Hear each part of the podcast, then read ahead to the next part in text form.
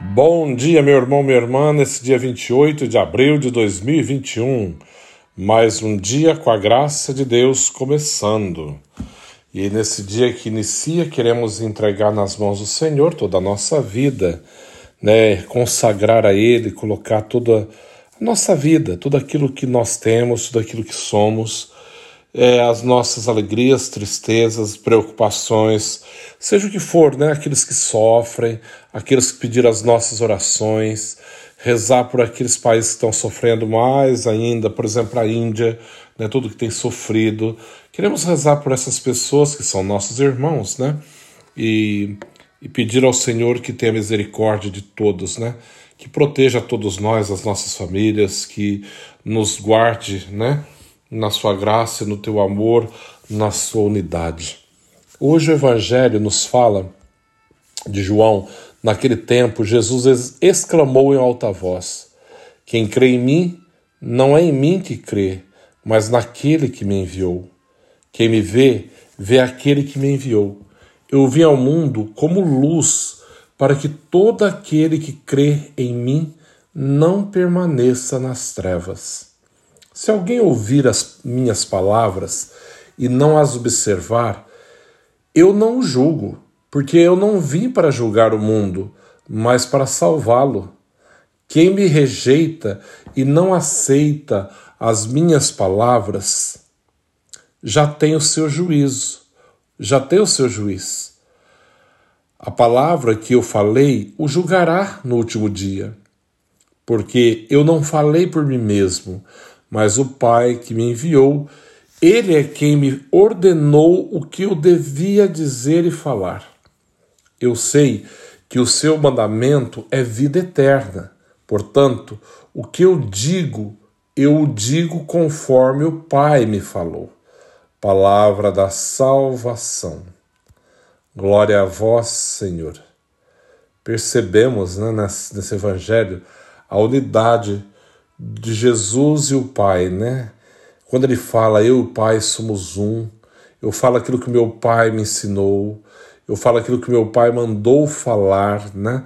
A, a condição de Deus, assim como o Pai e o Espírito Santo, mas também ao mesmo tempo a submissão, a obediência, o servo obediente e fiel, né?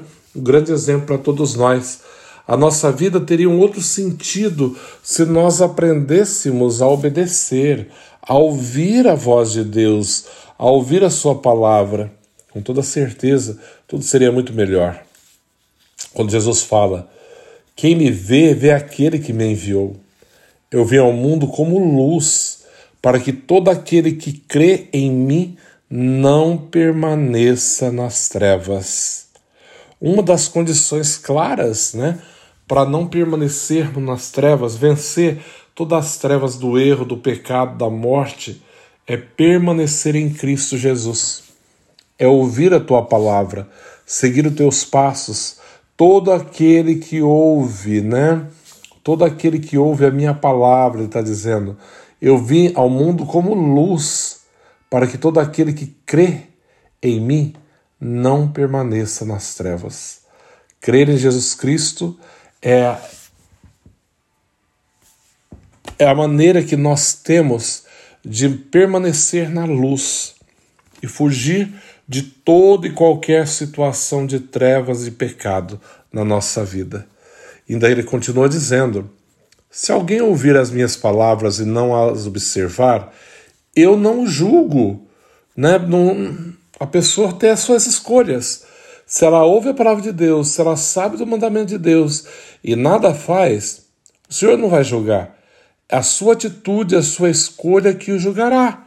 O próprio Jesus está dizendo: quem me rejeita e não aceita a minha palavra já tem o seu juiz. A palavra que eu falei o julgará no último dia.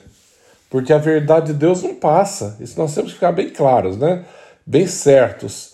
A verdade de Deus é, permanente, é para sempre, não passa.